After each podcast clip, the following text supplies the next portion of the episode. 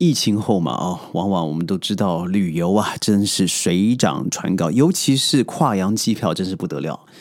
而因为我们准备要去智利了，那智利这个地方，因为前前后后加起来，从吉隆坡出发也要四十个小时，加上了转机，从从中间呢有一个最长的十五个小时连续的行程，所以嗯，想想看，也看斟酌一下自己的年纪啊，决定还是买商务舱或是头等舱。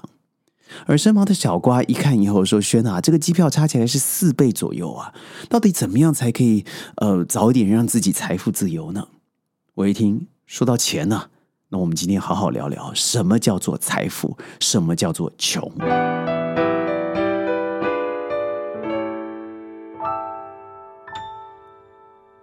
欢迎各位加入今天的宣讲会，我是轩。在说穷或是富有之前。我认为穷绝对拥有自己的穷的方法、活的方法，同时拥有绝对的资源。富有，你可以活得非常的穷，同时你可能富有的没有尊严。这我在之后的节目要讲了。但是我今天要讲的是，真的每个人想追求的，当然都是让自己日入斗金，拥有财富，口袋够深。但不是所有人都能达到，因为如果所有人都拿能达到的话，那可能世界上真没穷人了。那所谓的钱，如果我们把它当做是一个物质上面的享受，我不要说精神上的丰富，因为毕竟你怎么样，目前没办法用一二三四五来做一个直觉的衡量价值。那我们就说钱好了。但我认为很多时候，小瓜在跟我们提头等舱。和经济舱，这个价格差了四倍到五倍。但我告诉我身旁的小瓜，从经济舱到头等舱，你所差的距离绝对不是这三十步之遥，而真的绝对不是钱，而是你的思维。一个人呢，往往向老天抱怨命运真是不公平，觉得自己每天做了这么多的事情，但是生活为什么还是这么苦？所以有一天呢，佛祖听到了，就说：“哎，那你要怎么样的生活呢？”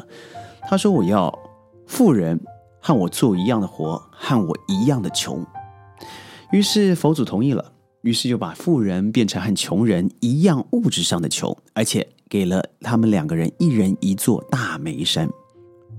穷人习惯做苦力活，很快的就挖了一堆的呃车的煤，卖了钱，然后花掉。而这原来的富人呢，他把换来的钱买了几个馒头，其余的钱都留了起来。所以第二天，他雇佣了另外两个人来帮他挖煤。就这样子积沙成塔，故事呃，这个富有的人呢，因为赚的钱更多了，又雇了几个工人。一个月后，穷人只挖了煤山的一角，赚来的钱都买了好吃好穿的东西，基本上没有任何剩余。而富有的人指挥了一堆的人。挖光了煤山，赚了不少的钱，还跟穷人说：“哎，我给你点利息，你把你的山让我挖吧。”所以很快的又恢复到了原来富人的位子，甚至赚得更多。这简单的故事，实际上就是我所说的经济舱和头等舱的差距。当你一开始觉得说我终身会如此，所以我就继续这样下去。那你就会掉入一个漩涡。什么？有一句话真的骗人的谚语，叫做“从哪里跌倒，从哪里站起来”。我认为是错的。你既然不擅长这个东西，而且你跌得鲜血淋漓，你何必再从一个不擅长的地方再站起来呢？我认为你应该调整你自己的思维，好好想想，什么东西是让自己啊能够最有擅长发挥的舞台？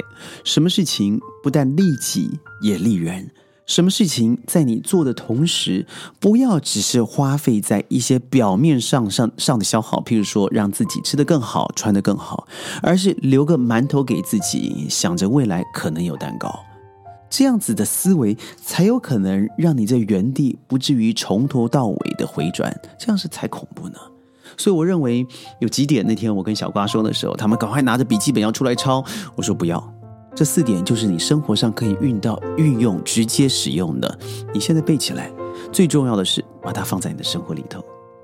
第一个，我认为你不能够是一个只节流不开源的人。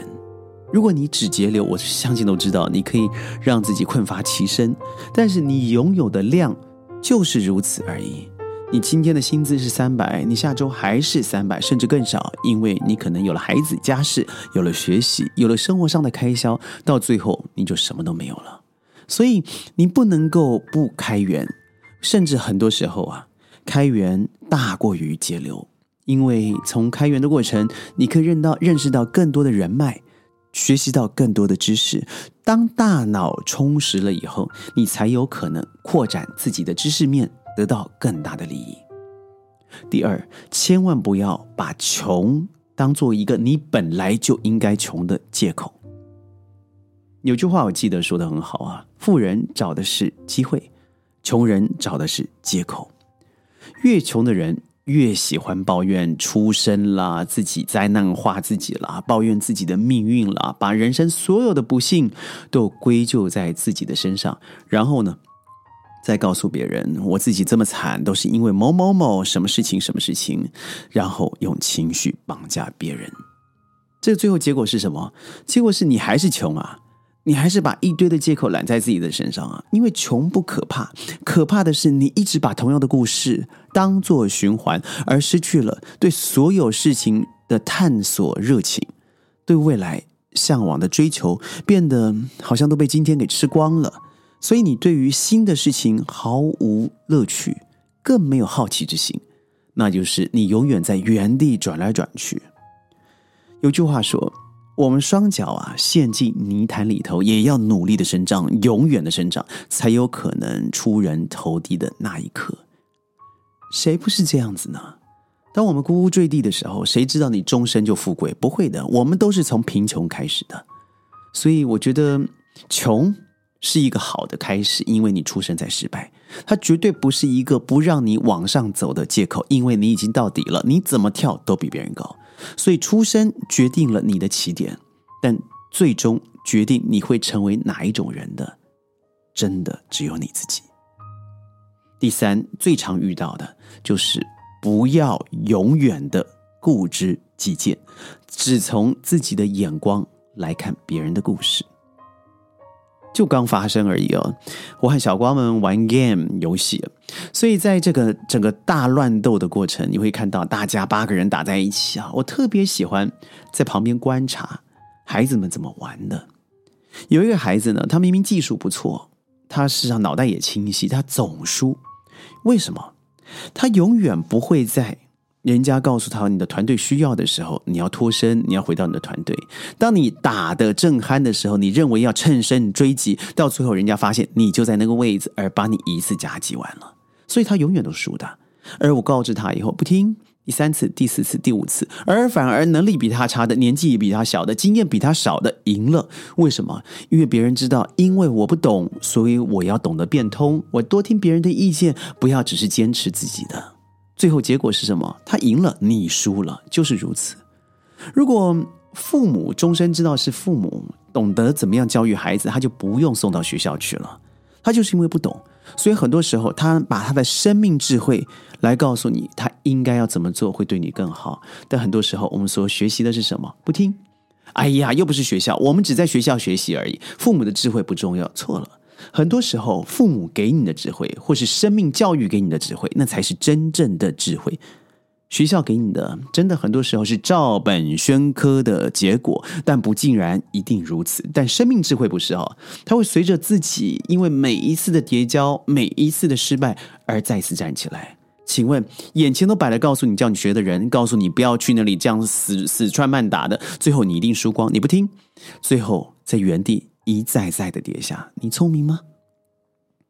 哲学家罗素啊，他说过：“Russell，这个世界的问题在于聪明人充满了疑惑，而呆子们坚信不疑。”这句话说的有多好？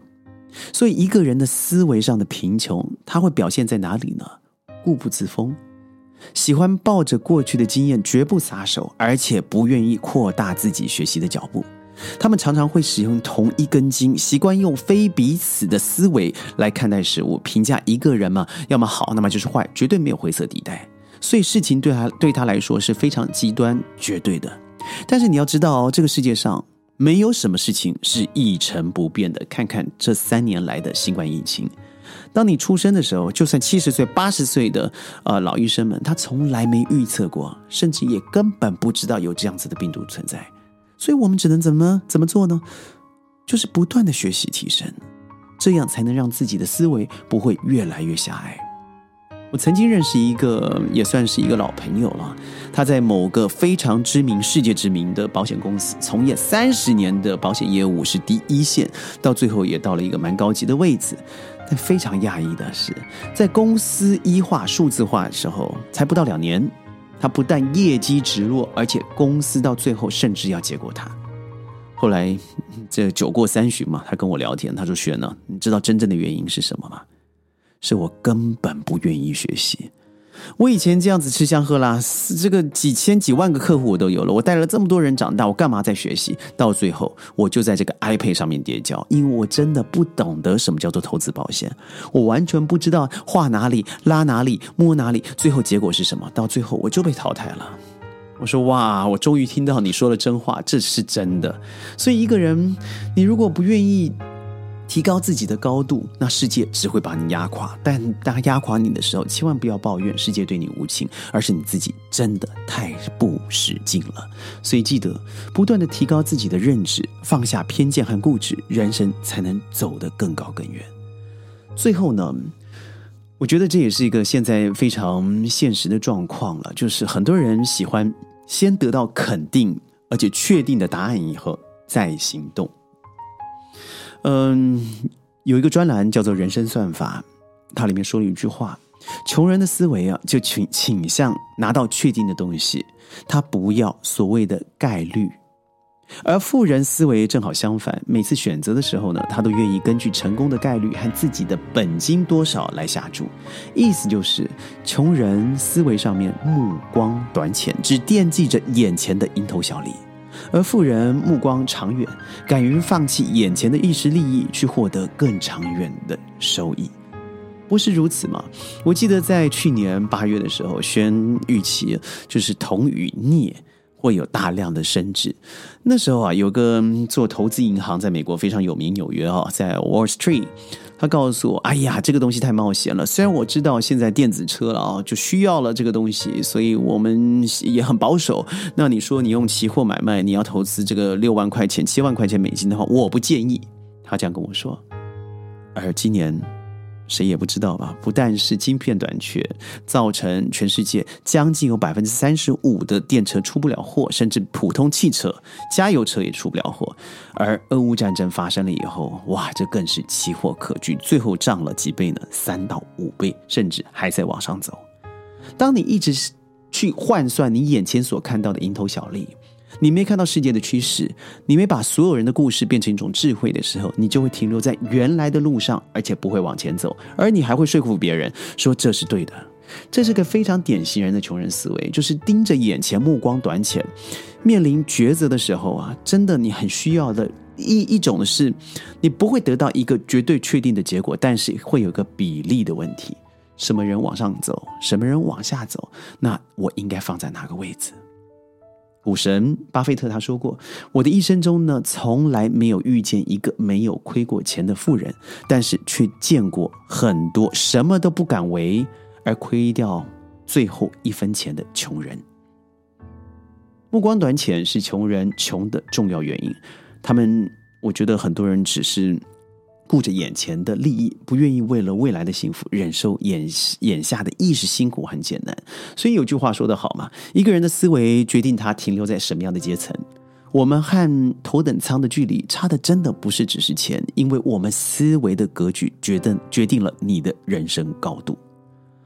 最后，我认为洛克菲勒说了一句非常重要的话啊，石油大王嘛啊，即使你们把我身上的衣服剥得精光。然后扔在撒哈拉沙漠的中心地带，但只要有一支商队从我身边路过，我就会成为一个新的百万富翁。请记住，比穷更可怕的是走不出穷人思维的怪圈。宣讲会呢，呃，基本上周一到周五呢，在云端和你见面。